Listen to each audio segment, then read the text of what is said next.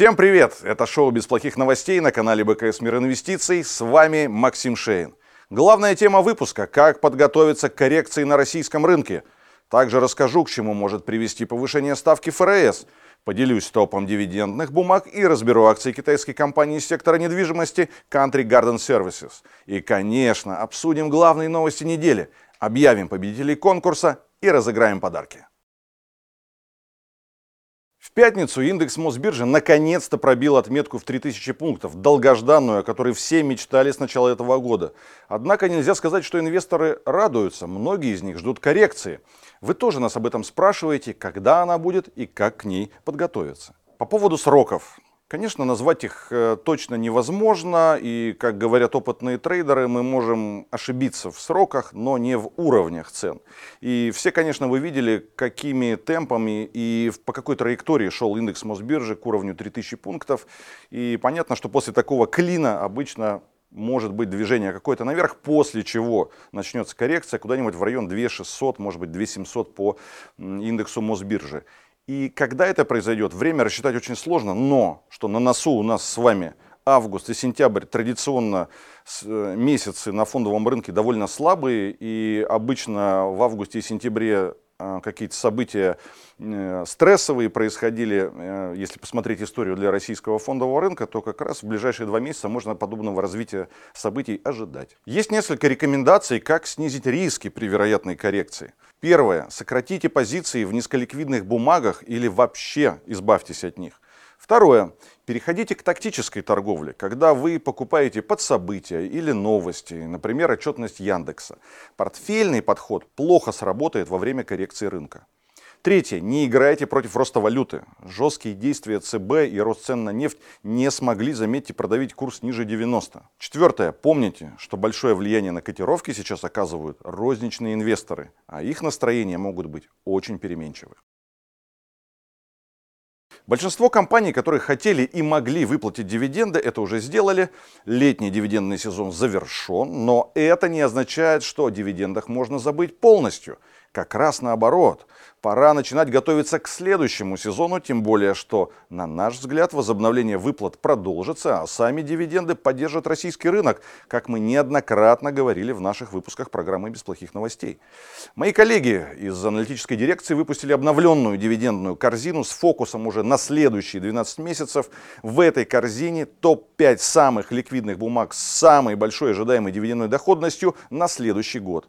Средняя дивдоходность этих бумаг из корзины 14,7%, 14,7%, обратите внимание. Тогда как средневзвешенная недоходность индекса Мосбиржи 8,9%. Итак, в топе у моих коллег следующие бумаги. Сургутнефтегаз, привилегированные акции, Лукойл, Сбер, привилегированные акции, МТС и Транснефть, привилегированные акции. У всех этих бумаг дивидендная доходность выше 11%. На этот раз, обратите внимание, в корзине нет Татнефти, но на эту компанию аналитики по-прежнему смотрят позитивно, рекомендация покупать, но если оценивать именно ожидаемую дивидендную доходность, то сейчас в приоритете, как вы видите, другие более доходные акции. Победитель прошлого выпуска, пользователь с этим ником, ваш подарок книга Виталика Бутырина «Больше денег». Поздравляем, напишите нам, пожалуйста, на эту почту, укажите адрес и номер мобильного. В следующий раз выберем нового победителя. Чтобы принять участие в розыгрыше, нужно выполнить три условия. Подписаться на наш канал, поставить лайк выпуску и написать любой комментарий. Все как обычно. С вас лайки, с нас подарки.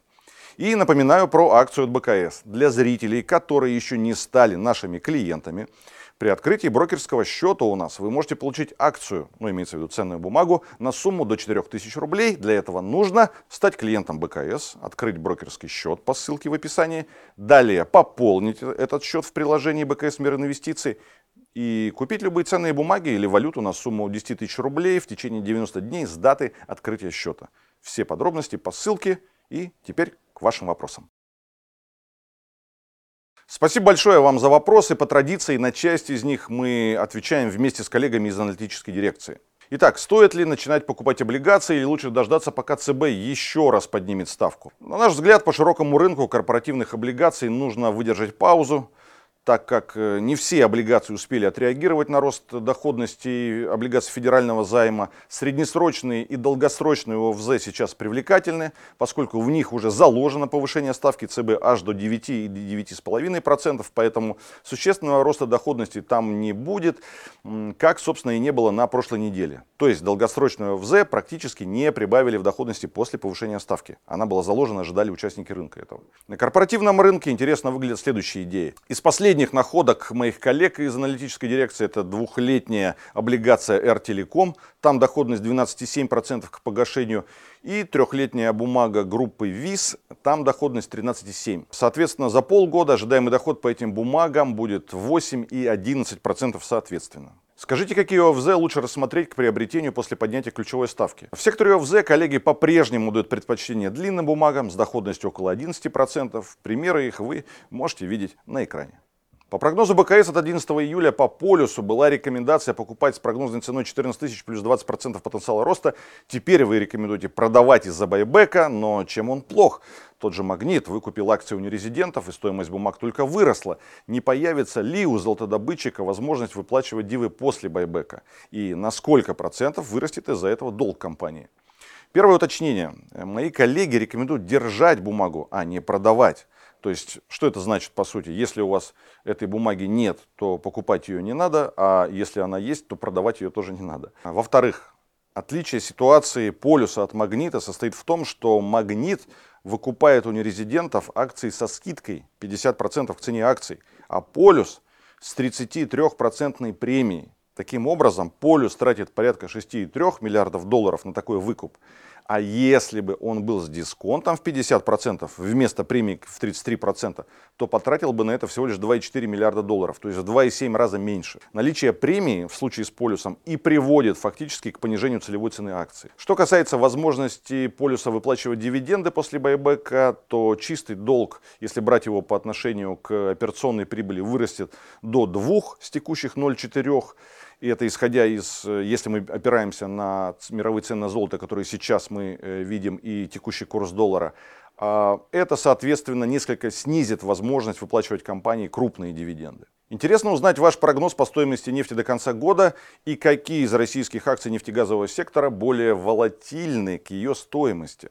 Мы относительно консервативны в своем прогнозе цен на нефть. Ожидаем, что до конца года бренд будет торговаться в диапазоне 75-80 долларов за баррель. Но, конечно, есть факторы, которые могут э, пошатнуть эти уровни. Например, дальнейшее замедление мировой экономики. Раньше в основном беспокоились о влиянии инфляции на экономику США и Европы, а теперь нужно немного побеспокоиться о Китае. Что касается факторов, которые могут способствовать росту цен, это, конечно, сокращение добычи Саудовской Аравии, России и остальными странами ОПЕК+.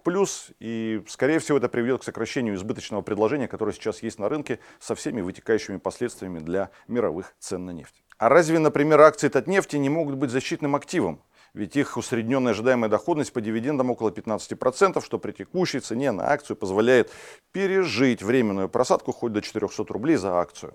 Моим коллегам нравятся акции Татнефти по нескольким причинам. Это привлекательная оценка, конечно, компании, низкий профиль, совершенно новый нефтеперерабатывающий завод, э, лучшая в отрасли прозрачность и хорошая дивидендная доходность. Будут ли акции Татнефти более защитными, чем другие Э, в случае коррекции рынка. Возможно, хотя, знаете, для этой ситуации, как правило, лучше всего подходит привилегированные акции Сургутнефтегаза.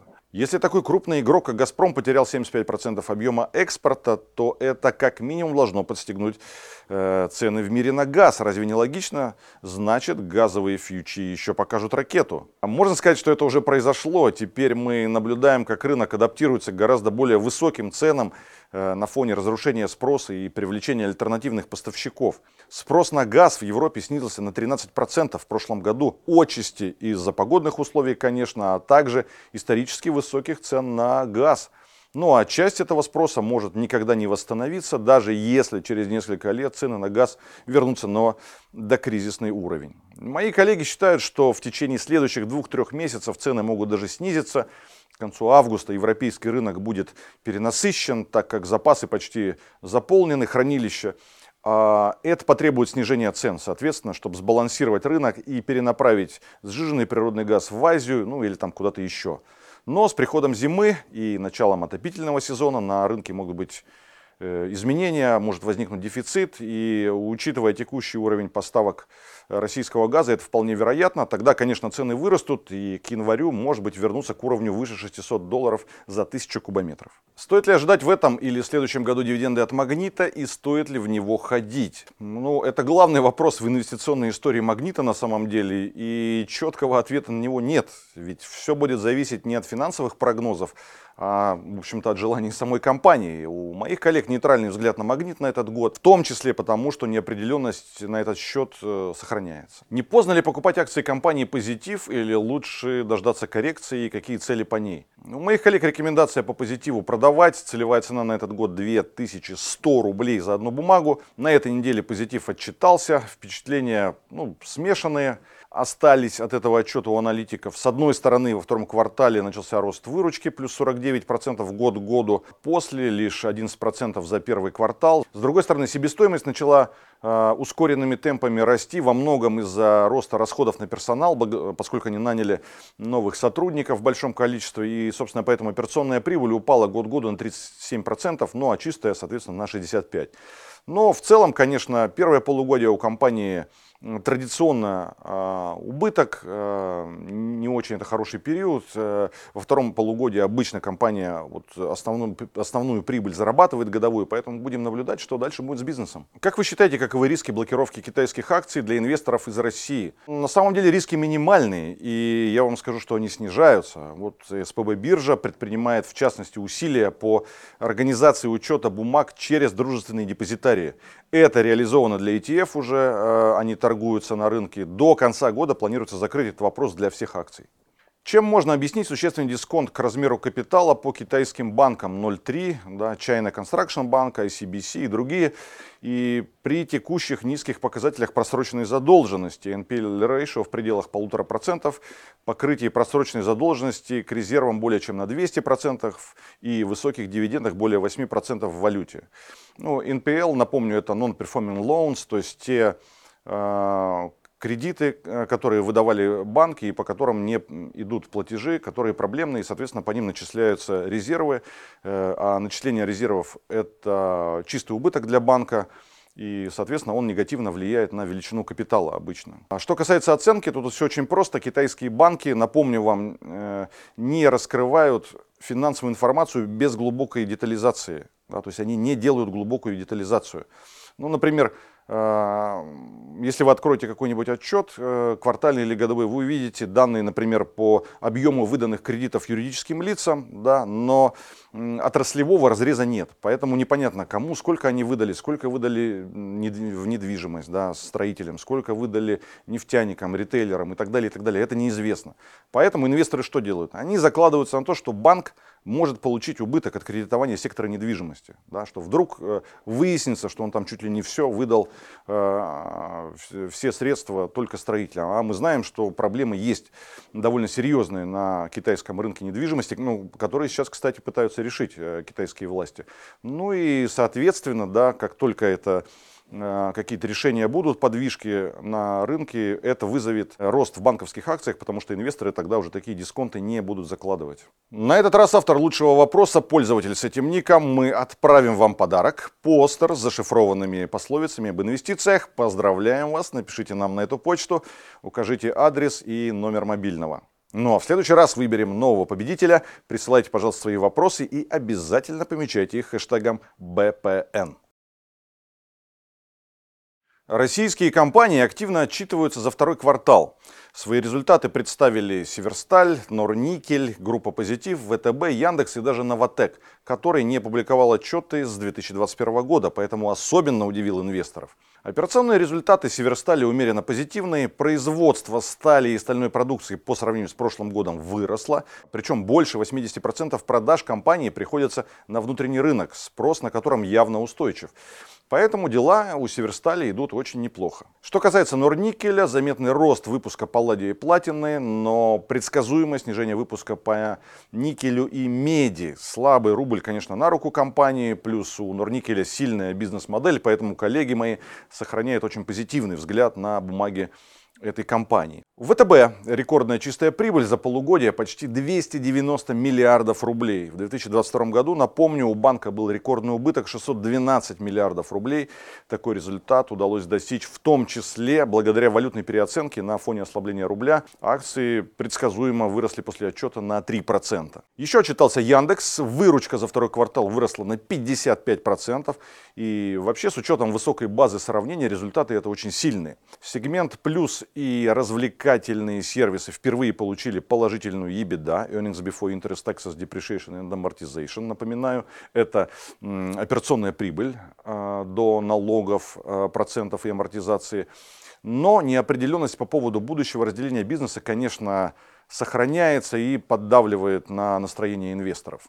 В отчетности Новотека самое главное то, что он вообще отчитался. Э, результаты слабее, конечно, чем ожидали мои коллеги, но, вероятно, это связано с бухгалтерскими и валютными расходами и в совместных предприятиях компании. Но способность генерировать денежный поток у Новотека остается сильной. Рекомендация коллег по бумаге покупать, целевая цена 1900 рублей за акцию. Банк России предписал Киви банку частично ограничить снятие наличных и вывод средств физлицами с кошельков на банковские счета. Это уже не первый раз, когда у ЦБ есть вопросы к Киви. Акции на новостях упали. Напомню также, что компания планирует провести реструктуризацию к сентябрю этого года, разделить бизнес на две отдельные компании, российскую АО «Киви» и международную «Киви PLC». А вот акции Селегдара, наоборот, в начале недели подорожали на 30%. Одной явной какой-то причины для такого роста нет. Скорее всего, сыграла совокупность факторов. Это и рост стоимости золота, недавние хорошие операционные результаты компании и ожидание сильных финансовых результатов за первое полугодие и, как следствие, дивидендов. И еще одна компания с аномальным ростом. В четверг акции грузового перевозчика Global Truck подорожали на 100%. Владелец компании объяснил рост спекуляции или путаницы. Якобы инвесторы могли перепутать бумаги Global Track с бумагами Global Trans. Но, вы знаете, э, такие ошибки часто случаются, ну, как часто бывают и на американском рынке, когда путают тикеры, названия. Но я обращаю внимание на то, какой большой объем прошел сделок э, в, в, в деньгах, конечно же, по акциям Global Track в четверг. Так что, когда есть большой объем, обычно э, такого дыма без огонька не бывает. А Global Trans тем временем планирует прописаться в Объединенных Арабских Эмиратах. Сейчас компания зарегистрирована на Кипре. Подробно этот вопрос будет обсуждаться на собрании акционеров, которое состоится 16 августа. Главная интрига там, будет ли компания выплачивать дивиденды после редомицеляции. Технически это возможно, но схема не такая простая, и чтобы ее реализовать, Global Trans придется очень постараться. Ну, посмотрим, как все будет развиваться. ТМК рекомендовал дивиденды по итогам первого полугодия. 13 рублей 45 копеек на одну акцию, дивидендная доходность 8%. Последний день, напоминаю, для покупки акций под дивиденды 4 сентября.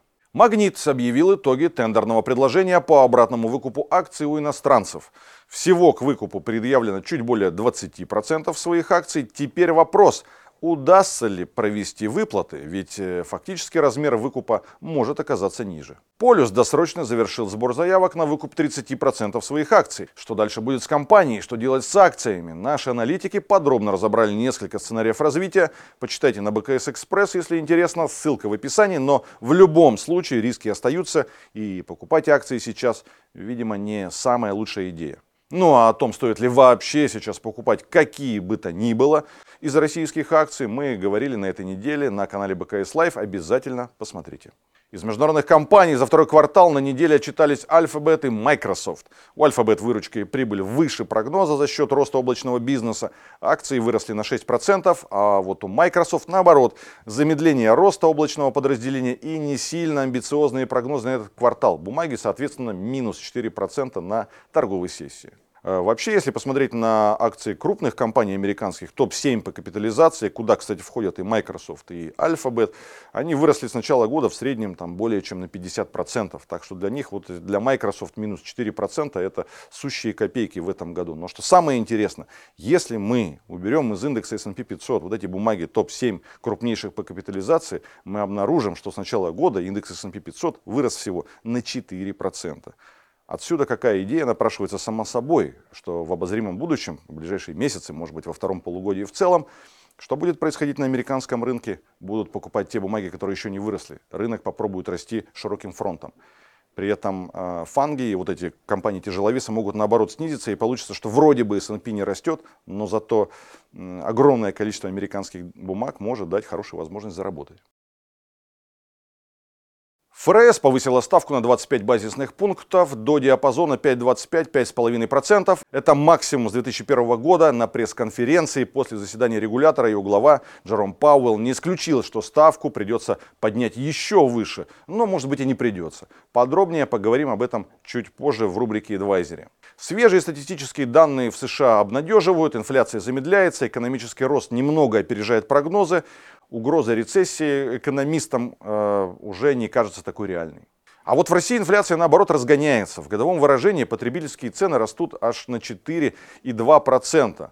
А вообще, если положа руку на сердце, такое ощущение, что цены растут гораздо быстрее в России. Но, понятно, есть такое понятие, как э, официальная инфляция, то есть то, которую, которую публикуют во, во всем мире статистические агентства. Но все-таки нельзя забывать, да, что у каждого человека, по сути, своя инфляция и своя потребительская корзина. И, конечно, ее динамика может очень и очень сильно отличаться от того э, и от тех цифр, которые нам диктует Росстат. Так вот, чтобы остудить экономику, Российский Центральный банк неделю назад, как вы помните, поднял ключевую ставку сразу на 100 базисных пунктов. В прошлом выпуске «Без плохих новостей» я объяснял, почему эта мера, скорее всего, не сработает. И, как мы видим из динамики цен на ОФЗ, рынок сейчас закладывается на дальнейшее повышение ставок. Но будем надеяться, что двузначными все-таки ставка рефинансирования в нашей стране не будет, ну, ключевая ставка. Цена нефти марки Brent на этой неделе превышала 82 доллара за баррель впервые за три месяца. Наши аналитики считают, что на этом уровне пока котировки сохранятся как минимум до конца следующей недели. Напомню, 4 августа пройдет заседание ОПЕК+. В JP Morgan предсказали рекордные цены на золото в следующем году – 2175 долларов за одну унцию. Я неоднократно говорил, что цены на золото могут сильно вырасти, и, на мой взгляд, прогноз JP Morgan пока еще очень осторожный. Скорее всего, цены на золото вырастут более существенно, а не менее чем на 10%, как это прогнозирует JP Morgan. Ну а причиной роста цен JP Morgan называет смягчение кредитно-денежной политики в США, что очень и очень вероятно. Российский Центробанк предложил создать новую категорию инвесторов. Она будет называться КНУР, то есть клиенты с начальным уровнем риска. К этой категории отнесут клиентов, которые имеют опыт торговли с плечом менее одного года. Размер плеча для них радикально снизят. А теперь рубрика «Эдвайзери». Напомню, что «Эдвайзери» – это услуга индивидуального управления капиталом, которую мы предлагаем состоятельным клиентам. Я один из адвайзеров, и в этой рубрике рассказываю об идеях и принципах, которыми руководствуюсь в работе. Подробнее про услугу Advisory вы можете почитать в этом описании под видео. Ну а сегодня поговорим про ставку Федрезерва. В США на этой неделе ФРС подняла ставку рефинансирования, теперь она составляет 5,5%. Последний раз такие высокие ставки были в 2001 году. Инвесторы не видят, судя по всему, в этом большой проблемы, а она есть. И это может привести к стрессу на рынке уже в конце года. А проблема двойная. Первое – это гигантский дефицит бюджета. И второе – это огромный государственный долг. В 2001 году, 22 года назад, доходы государственного бюджета США составляли почти 2 триллиона долларов. Из них на обслуживание долга Америка тратила тогда 200 миллиардов долларов в год, ну то есть 10% от доходов. 20 лет спустя доходы бюджета выросли до 4,9 триллионов долларов, а платежи по процентам уже составляют почти триллион или 20%. Структура американского государственного долга такова, что почти половина его сосредоточена в облигациях со сроком погашения до двух лет. Это означает, что если ставки останутся на высоком уровне еще год, то расходы на обслуживание долга вырастут до 2 триллионов долларов, а это, на секундочку, 40% доходов бюджета. На это накладывается проблема дефицита бюджета. В прошлом году он составил 1,4 триллиона долларов, а 20 лет назад, внимание, бюджет в Америке можем ли мы в это поверить, был профицитным. Так вот, закрывать сегодняшнюю дыру в бюджете возможно за счет наращивания долга, это основной способ, а также повышая налоги и сокращая расходы. Резать расходы, очевидно, Америка не готова по разным там соображениям. Налоговые гайки, конечно, можно закрутить, но на это уйдет время. К тому же значительная часть поступлений в бюджет идет с прибыли физических лиц от финансовых рынков. Поэтому рост котировок акций имеет огромное значение для американского бюджета. И в итоге получается, что кроме новых заимствований особых вариантов покрыть дефицит бюджета нет. В такой ситуации для США крайне важно снижать процентные ставки как можно скорее. Это ослабит давление на бюджет и, соответственно, запустит рост на рынке акций. Пока комментарии Центробанка таковы, что никакие количественные смягчения он не рассматривает, а терпеливо дожимает ставками инфляцию до 2%. Однако на рынке среди экспертов понемногу уже начинаются разговоры о том, что ФРС будет снижать ставки. И именно поэтому ожидания инвесторов по ставкам сейчас расходятся с мнением ответственных людей в Федеральной резервной системе. Исход этого противоречия и определит динамику рынков в следующем году. А теперь рубрика «Гонконг». В ней я рассказываю о китайских компаниях, чьи акции торгуются на СПБ бирже. Недавно были новости о том, что биржа планирует до конца 2023 года перевести хранение и учет гонконгских ценных бумаг в дружественные депозитарии. Там уже находятся 8 ETF, таким образом инвестиции в гонконгских долларах, курс которого, напомню, привязан к американскому, становится надежной возможностью для инвесторов диверсифицировать свои активы. Ну, прибавьте к этому шаги Китая по стимулированию экономики, и м, диверсификация заиграет совсем новыми красками. Поскольку один из шагов как раз касается сектора недвижимости, сегодня поговорим о компании Country Garden Services. Это крупнейшая в Китае компания в сфере услуг по управлению недвижимостью. Она на рынке уже больше 25 лет с проектами в 370 городах. Рыночная капитализация, между тем, 4 миллиарда долларов. Стоимость акций падала от максимума в 2021 года почти в 10 раз. Сейчас, соответственно, отрастает со своих низов. При этом нельзя сказать, что Country Garden это убитый эмитент без перспектив и с плохим бизнесом. Да, операционная прибыль упала в прошлом году на 38%, но выручка-то, внимание, увеличилась на 44% до 6 миллиардов долларов, между прочим. Более того, компания смогла сохранить маржинальность, то есть получила прибыль и показала отдачу на инвестированный капитал РОИК в сложный год, между прочим, на отметке 10%. Это очень-очень приличный результат. Ну а на этой неделе Китай выступил с инициативами по поддержке рынка недвижимости. Ожидается, что среди прочих мер будут значительные послабления для граждан, которые хотят приобрести второе жилье. Политика жилье для жизни, а не для спекуляций предусматривала повышенные ставки на ипотеку для второго жилья и огромный первоначальный взнос. Таким образом, Китай переходит к стимулированию спроса, а это закладывает хорошую основу для роста бумаг сектора недвижимости. Если все так, то по акциям Country Garden можно уже прицеливаться на удвоение. События, за которыми стоит следить инвестору на следующей неделе. С понедельника Мосбиржа перейдет на режим торгов Т плюс 1. Будьте внимательны с дивидендными отсечками. Во вторник э, Центральный банк России начнет продавать юани в связи с использованием средств Фонда национального благосостояния по 2,3 миллиарда рублей ежедневно до 31 января следующего года. Также на неделе свои отчеты предоставит Сбербанк и Юнипро, а Мосбиржа публикует обороты за июль. В США выйдут данные по рынку труда, а сезон отчетов продолжит Apple, AMD, Pfizer, Merck и Caterpillar. Это было шоу «Без плохих новостей». С вами был Максим Шейн. Подписывайтесь на наш канал, ставьте лайки, звоните в колокольчик и обязательно пишите комментарии. Хороших вам доходов. И не забудьте посмотреть эфиры, которые прошли на этой неделе на канале БКС Лайв.